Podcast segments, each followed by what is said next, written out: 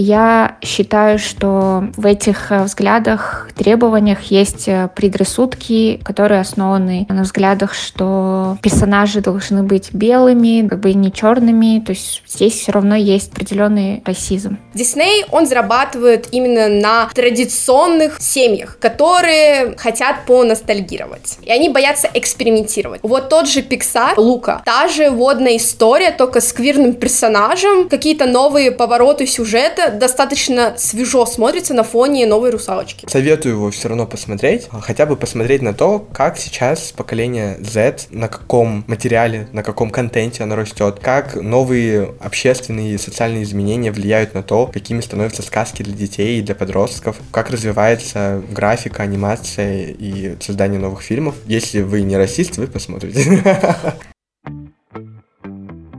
Всем привет! Это подкаст «13 причин посмотреть» и мы его ведущие Алена и Артур. В нашем подкасте мы регулярно обсуждаем различные фильмы и сериалы и обсуждаем его сквозь личную призму, любим делиться своими историями, а также зачастую приглашаем гостей. Сегодня у нас, к сожалению, гостя не будет, но мы, тем не менее, успели проинтервьюировать одну очень крутую специалистку по правам человека Эльвиру Телек по вопросам расизма и дискриминации, потому что сегодня мы обсуждаем ремейк от Дисней «Русалочка». Основная сюжетная линия нового ремейка ремейка повторяет оригинальную историю мультфильма 1989 года, где Ариэль, дочь Тритона, мечтает выбраться из лап своего отца и мечтает побывать среди людей. В итоге она выплывает и влюбляется в принца Эрика. Ну, я думаю, вообще в целом большинство людей знают эту историю русалочки. Ты в детстве его не видела, насколько я знаю. Я видела Смотрела. его два раза. Я в детстве много раз смотрел. В целом русалочка была одной из моих любимых, наверное, историй из детства детства я больше любил Золушку там какую-нибудь или же Белоснежку, как ни странно. Именно мультфильм про русалочку, именно вторая часть мне очень нравилась, когда у нее дочка появляется и так далее. Ну и первую часть я тоже очень много раз смотрел, поэтому эту историю я сдал вдоль и поперек. Сегодня мы бы хотели сделать большой акцент на скандале вокруг этого фильма. Думаю, ни для кого не секрет то, что на главную роль в фильме была взята актриса Холли Бейли, которая является афроамериканкой, в то время как персонаж оригинального мультфильма от Дисней был белым, и за счет этого разразился огромный скандал, куча обсуждений в Твиттере, в социальных сетях. Трейлер «Русалочки» набрал рекордное количество дизлайков. Это огромный масштаб непринятия вообще всей этой ситуации истории. Но я не буду делать вид, что я святой. Когда объявили каст, на тот момент я сам еще был не прогрессивный щегол, который тоже не совсем понимал многие моменты, и для меня это тоже было странно, непонятно, удивительно, и я воспринял это тоже в штыки, я бы сказал. Использовал очень много аргументов, которые сейчас мы с Аленой будем обсуждать,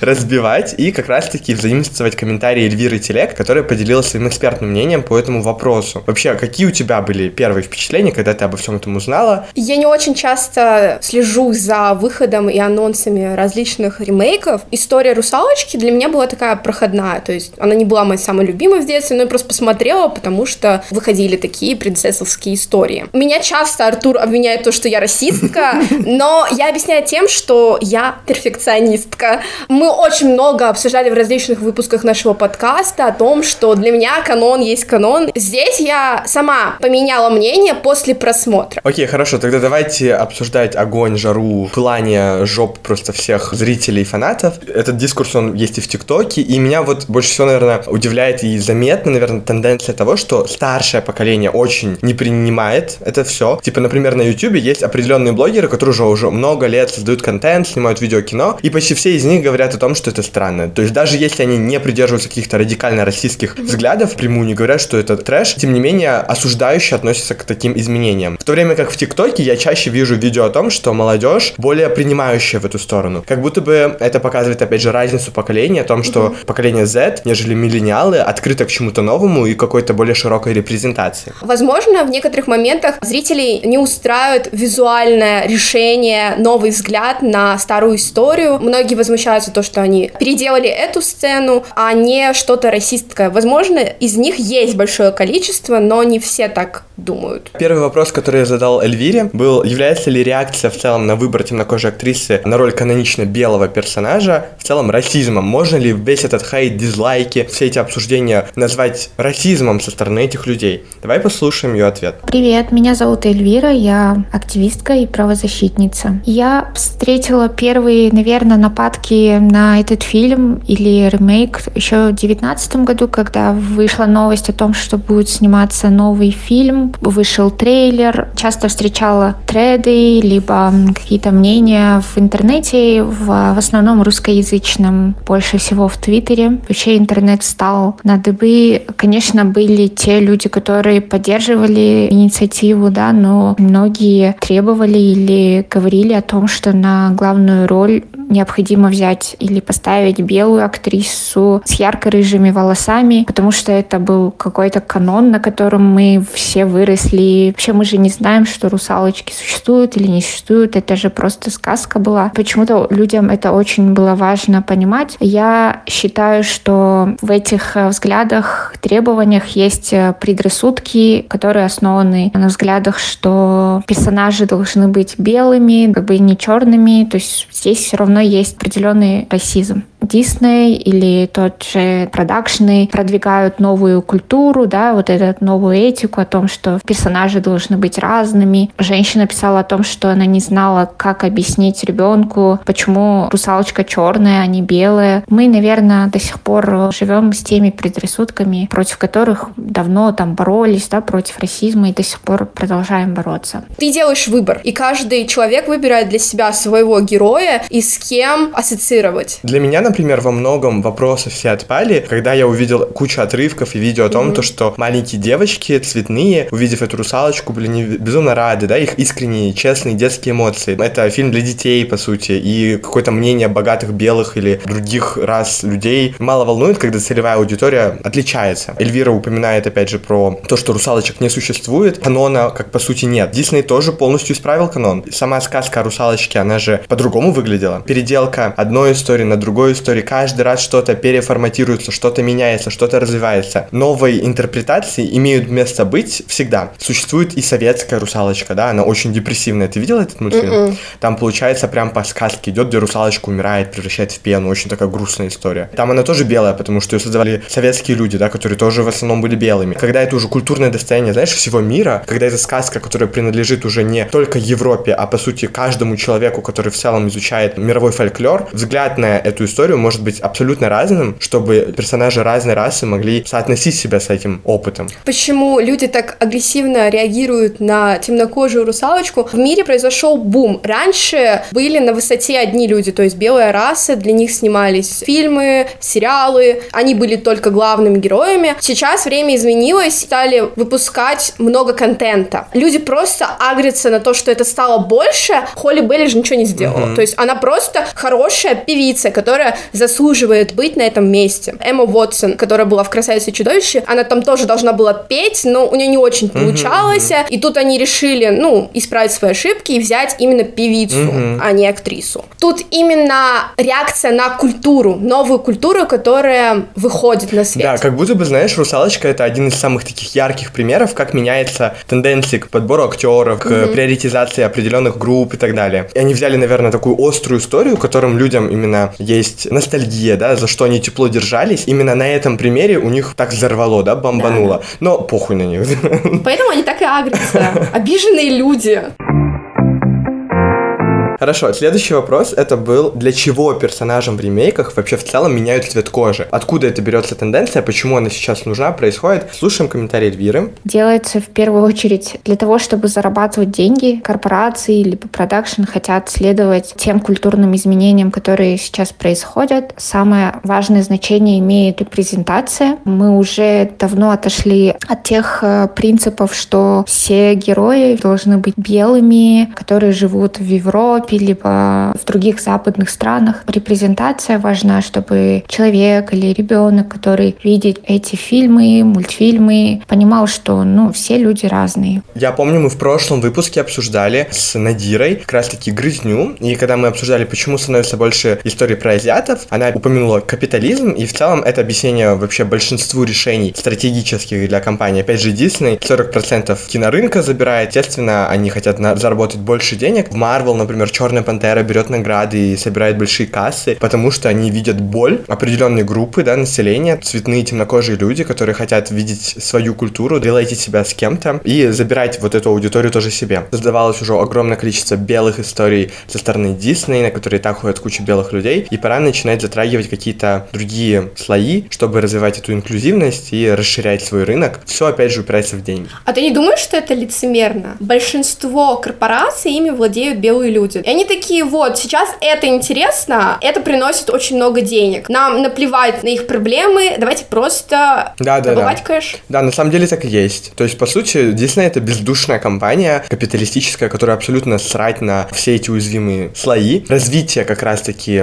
каких-то движений, да, социальных, какие-то тенденции развития активизма, где мы начинаем все громче и громче заявлять о своих правах, требовать э, расширения состава актерского. Это рычаги влияния, с помощью которых мы можем влиять на большие капиталистические компании. И когда они видят то, что уязвимые слои перестают быть настолько уязвимыми и пытаются выбивать для себя эти самые возможности, им приходится подгибаться под нами, чтобы создавать новые истории. То есть тебе все равно, через какие этапы он будет проходить лицемерие, главное получить его на выходе? Ну, я считаю, это лучше, чем ничего. Например, какие-то авторские работы, да, когда, например, цветные люди снимают о своих проблемах, верные персоны, я не знаю, азиаты снимают свои фильмы, они не выходят на такие массовые рынки, как это может сделать Дисней. Тут уже тогда проблема в целом в системе. Вряд ли мы сейчас сами своим подкастом можем разрушить капитализм и уничтожить компанию Дисней, чтобы все жили радужно, у всех были права, возможности рассказывать свои истории. В таком случае, когда мы можем влиять на них, это хоть какой-то дает нам последствия. Например, мы обсуждали разные такие инклюзивные истории про черных людей, но мы, в принципе, их не понимали. И, возможно, они нашли инструмент, чтобы просто заменить белого персонажа на темнокожего, и так с помощью этого продвинуть свои проблемы. Но смысл в том, то, что «Русалочка»-то это не история про темнокожих, это не история про рабство, не история про дискриминацию. Это просто про репрезентацию. То, что обычных героев, чей цвет кожи не имеет никакого значения, могут играть не только белые люди. Ну, просто взорвало всех. Существует нарратив о том, то, что персонажи меньшинств должны оправдывать свое нахождение в фильме. Если я, например, добавляю азиатского персонажа в фильм, то он обязательно должен нести за собой какую-то азиатскую историю. Но это же не всегда так. Белые люди не всегда несут за собой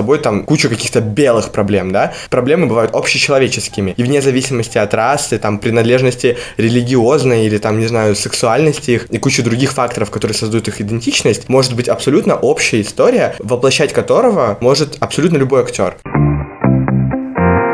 Хорошо, давай перейдем к следующему вопросу. Почему же мы не можем менять цвет кожи цветных персонажей, наоборот, на белый? Вот если мы сделаем принцессу Тиану белой, то все же будут негодовать, почему это не работает наоборот. И Эльвира объяснила, почему это не работает наоборот. Были такие случаи или обсуждения тех фильмов, в которых играли белые актрисы, актеры черных героев фильмов или персонажей. И это достаточно проблематичный вопрос. Клеопатру, ну, играла там белая актриса, да, когда-то. Очень много таких можно фильмов привести в пример. Достаточно белые люди играют, ну, там, например, других национальностей, более темной кожей и так далее. Чернокожая актриса играет по каким-то представлениям белого персонажа, которого давно еще сняли, у людей сразу там волосы дыбом встают. И сейчас есть такое понятие, которое используется в обсуждениях, это blackface, вообще недопустим. Мы не можем принимать тот факт, что белые актеры, актрисы должны или могут могут играть черных героев. А Эльвира приводит в пример Клеопатру. Этот фильм выходил еще в 20 веке. В те года у цветных людей даже прав не было столько же, чтобы они могли играть а, этих персонажей. Вообще, понятие blackface, да, которое Эльвира упоминает, что это означает? Это в корне старое слово, которое стало употребляться как мейкап, грим, который использовали белые люди, чтобы изображать карикатурных темнокожих персонажей. Во времена, например, даже 19 века, это когда еще даже рабство не было отменено, уже там были театральные постановки, спектакли использовали вот этот самый черный грим, чтобы играть темнокожих героев, да, смешных рабов, выставлять их как шутов, как глупых, да, недоумков. Так это было годами продолжалось вплоть до 1960-х, понимаешь? Даже в фильмах снимались белые актеры, которые намазывались просто черным гримом, чтобы изобразить черных героев. Это просто неуважительно. Это один из самых ярких примеров расизма. То, что вместо того, чтобы показать человека, который может отыграть историю персонажа, с кем у него опыт соответствует, белые люди забирали даже эти места. Возможно, ты слышал слышала про скандал, когда фильм «Унесенный ветром» получал Оскар. Первая темнокожая актриса получила Оскар за роль второго плана еще сто лет назад. Ее даже не хотели пускать в отель, чтобы она получала награду, потому что церемония вручения проходила в штате, где все еще были ужасные условия. И она сидела за столиком в углу, да, когда все белые люди, получавшие Оскары, сидят в этом холле в зале, а она сидит где-то в жопе мира, и потом выходит, ей вручают Оскар, но она не равна им всем. Долгая история завоевывания этих прав в русскоязычном сегменте, почему эта проблема существует, непонимание, потому что у нас с этой проблемой не сталкивались. Мало кто глубоко изучал, они просто не видят проблему, которая длилась очень долгие годы, и до сих пор отголоски от нее появляются. Например, азиатские фильмы-то снимаются в Голливуде, опять же, белые люди забирают роли персонажей, которых могли бы играть азиатские актеры. В 2017 году выходил фильм «Призрак в доспехах». По манге азиатская история, где Скарлетт Йоханссон сыграла главную героиню, белая актриса. Или же «Тетрадь смерти», популярное аниме, манга. Netflix снял адаптацию, где также белый парень играл азиатского актера. «Завтрак у Тиффани», да не знаю, даже в комиксах Marvel очень много таких примеров, которые действительно называются whitewashing, да, когда белые размывают, так сказать, всю репрезентацию. Но об этом все молчали. То есть я слышал об этих скандалах, их поднимали активисты, их поднимали цветные актеры, цветные деятели искусства, деятели кино, но они так не распространялись, как трейлер «Русалочки» на миллионы дизлайков. И это говорит о существовании вот неравенства, неравного расценивания этих самых проблем.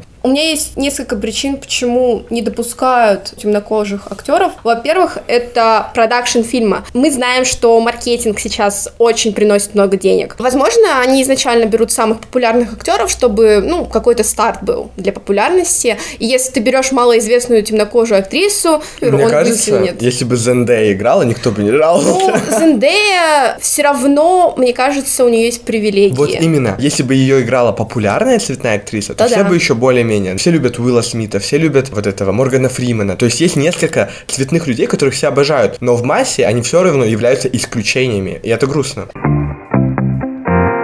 Следующий аргумент, который часто используется, это про обратный расизм. Вообще, существует ли данное понятие? Я помню, мы еще с Саидой обсуждали, и мне кажется, тогда расставили точки над «и», но если кто-то слушает только этот выпуск, потому что «Русалочка» на хайпе, давайте обсудим момент обратной дискриминации. Конечно, такого понятия не существует. Этот аргумент необоснованный, потому что есть э, теория угнетений. Черные люди были той группой или до сих пор являются той группой, которая была угнетена или сейчас до сих пор угнетает является обществом или системой. В глобальном смысле общество или черные в целом они не могут быть той группой, которая угнетает белую группу. Эта белая группа до сих пор занимается тем, что забирают ресурсы, экономически они более в выгодном положении, у них есть больше привилегий. Дискриминация может быть точечно. Все люди могут быть подвержены в разных сферах дискриминации, но глобально такое понятие и аргумент считаю несостоявшимся. Все еще эту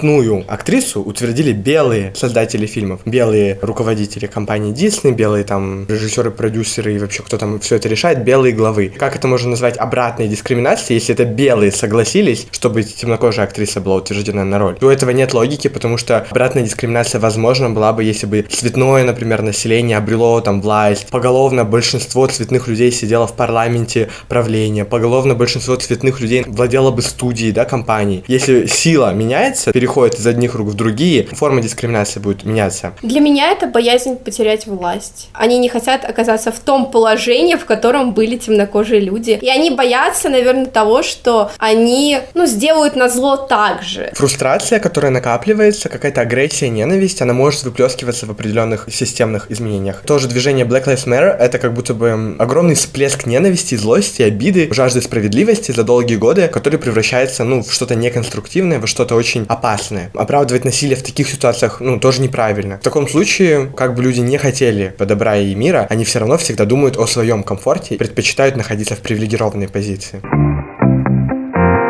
Также есть интересный поинт о том, почему бы не создавать новые истории с персонажами иной расы. Почему бы не создать новую историю про темнокожую русалочку, которая не будет связана с этой историей. Вот как мультфильм «Принцесса и лягушка», где персонаж изначально имел цветные корни, и как раз-таки это влияло как-то на историю по сюжету. Это, по-моему, очень логичный вопрос. Посмотрим, что на него ответила Эльвира. Да, конечно, можно создавать новые персонажей, чтобы была какая-то репрезентация, и почему нельзя те старые истории, сказки менять, вносить вносить дополнения, изменения, менять цвет кожи персонажей, и это тоже вполне допустимо. Таким образом, люди могут порефлексировать над своими убеждениями, предрассудками. Возможно, кто-то поймет, что ну, цвет кожи может быть разным. История про русалочку — это в первую очередь сказка. Тут нужно просто включать воображение. Все люди консервативные очень боятся отойти куда-то от истоков, допустить ошибку. Ну, для них это прям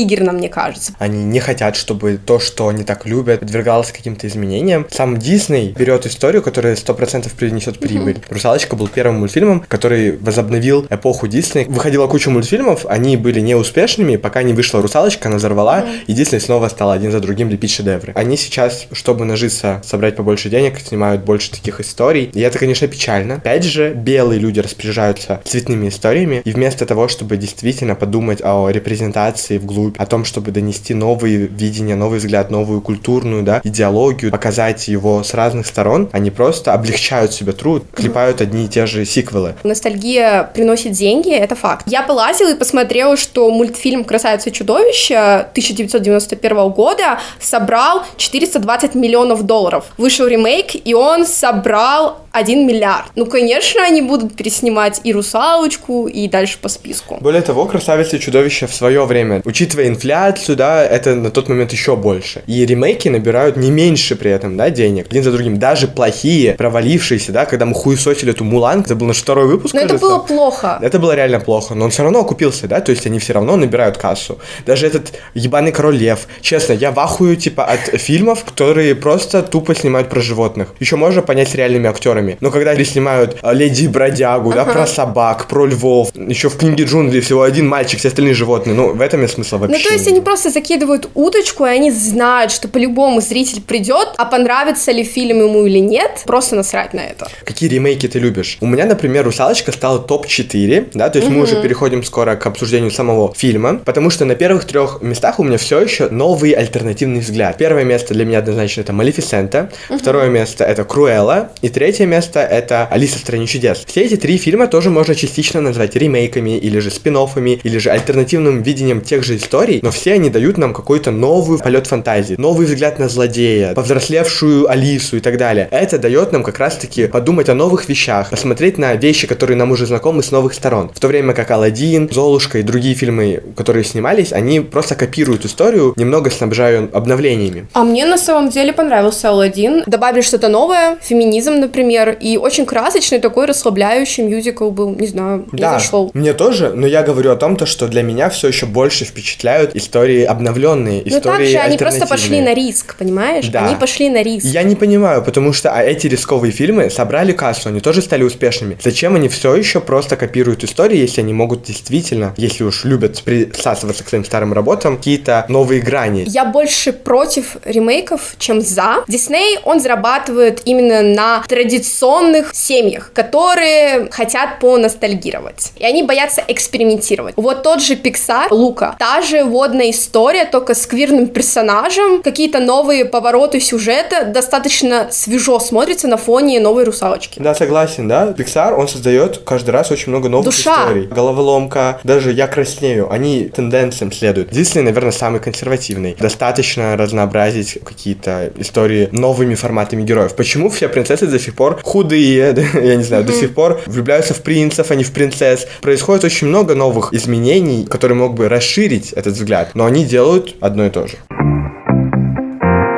Думаю, теперь мы можем перейти к спойлерной части угу. обсуждения самого фильма. Мы оба сходили на него в кино. Давайте же сравним анимационный фильм 89 -го года и новый ремейк с Холли Бейли. Мне «Русалочка» очень зашла. Такой расслабляющий мюзик, я терпеть их не могу. Я даже «Красавицу и чудовище» не досмотрела, но этот мне зашел. Меня это перенесло на секунду в детство. Меня тоже, на удивление, впечатлил. Я все равно готовился к худшему, наверное, как бы не защищал цвет кожи актрисы, это все еще не об истории, да, это угу. все еще не сценарий. Который я бы не смог защитить, будь он действительно хуевым. Сценарий, ну, плавно соответствует канону, но при этом длительность фильма 2 часа 15 минут, в то время как анимационный фильм длился всего час 23. Почти на целый час, и в этот час можно было заложить очень много новых моментов, и я которые как раз-таки хотел бы сравнить. Первое, что бросается в глаза, это репрезентативность в целом. Не только Ариэль стала цветной, uh-huh. в целом все дочери Тритона, они разной расы. И многие тоже придираются, как у него может быть столько русалочек дочерей разных, одна белая, другая черная, одна азиатка вообще и так далее. Хор не знает.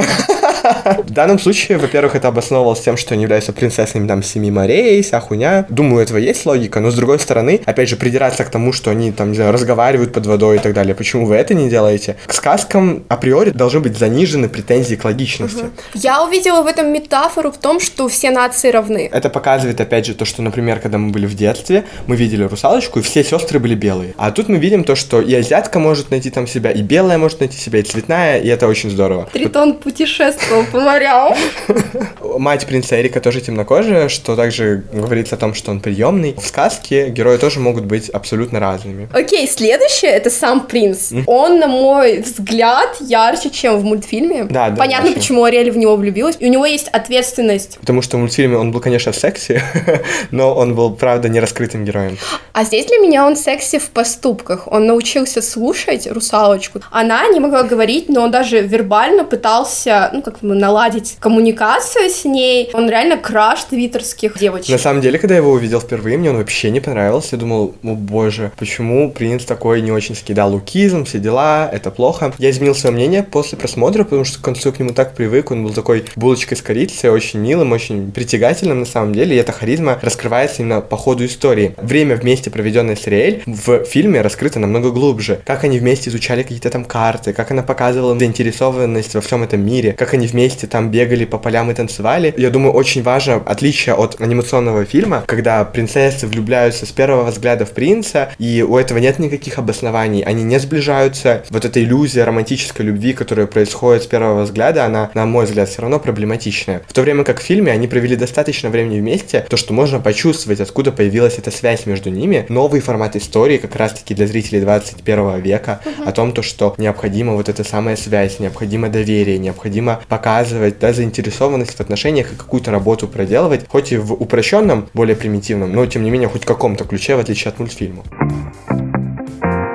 про активное согласие они да, добавили. я обожаю этот момент. Я сам его не заметил, потому что в фильме в дубляже песню не изменили. Это потому что наши локализаторы им похуй на активное согласие и так далее. Yes, you want her. Look at her, you. Possible she wants you to. There is one way to ask her. It don't take a word, not a single word. Go on and kiss the girl. В старой версии нету активного согласия. В той самой сцене, когда Себастьян и другие подталкивают Эрика к поцелую, да, там поется о том, то, что вот, не используй слова, просто поцелуй ее, она, наверное, тебя тоже хочет и так далее. Это проблематично.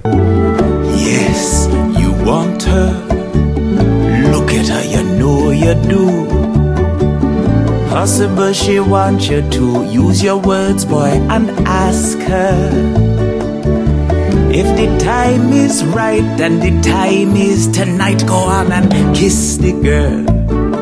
В новой версии, когда расцвет активного согласия, расцвет новой этики, поется о том, что используй слова и спроси ее, да, наверное, она хочет тебя поцеловать, так используй слова и сделай это, да. То есть тут говорится о том, то, что необходимо разговаривать, спрашивать разрешение, прежде чем совершать подобные поступки, вроде поцелуя и других действий романтического или интимного характера. То новая версия все еще имеет какой-то новый взгляд. И репрезентативность, и выстраивание коммуникации отношений, и активное согласие. Все эти моменты добавлены, потому что новый новый зритель все еще смотрит на мир иначе uh-huh. и должен воспринимать его более правильно, да, потому что мы развиваемся как личности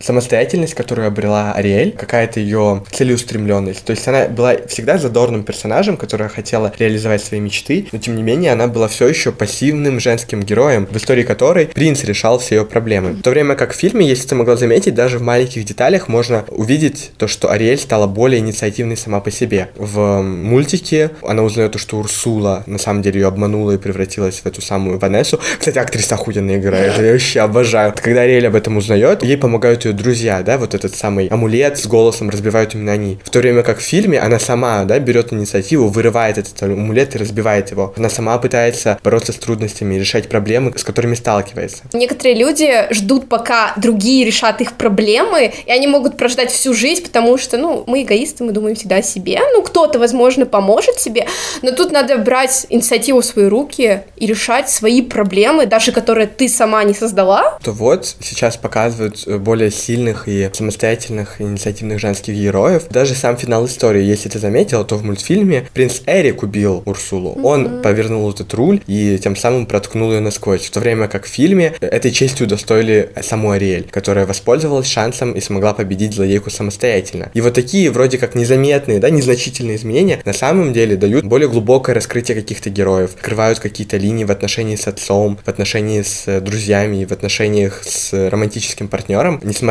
на бесполезность этого ремейка, его сделали все еще соответствующим современным тенденциям и духу времени. Но у меня есть минус.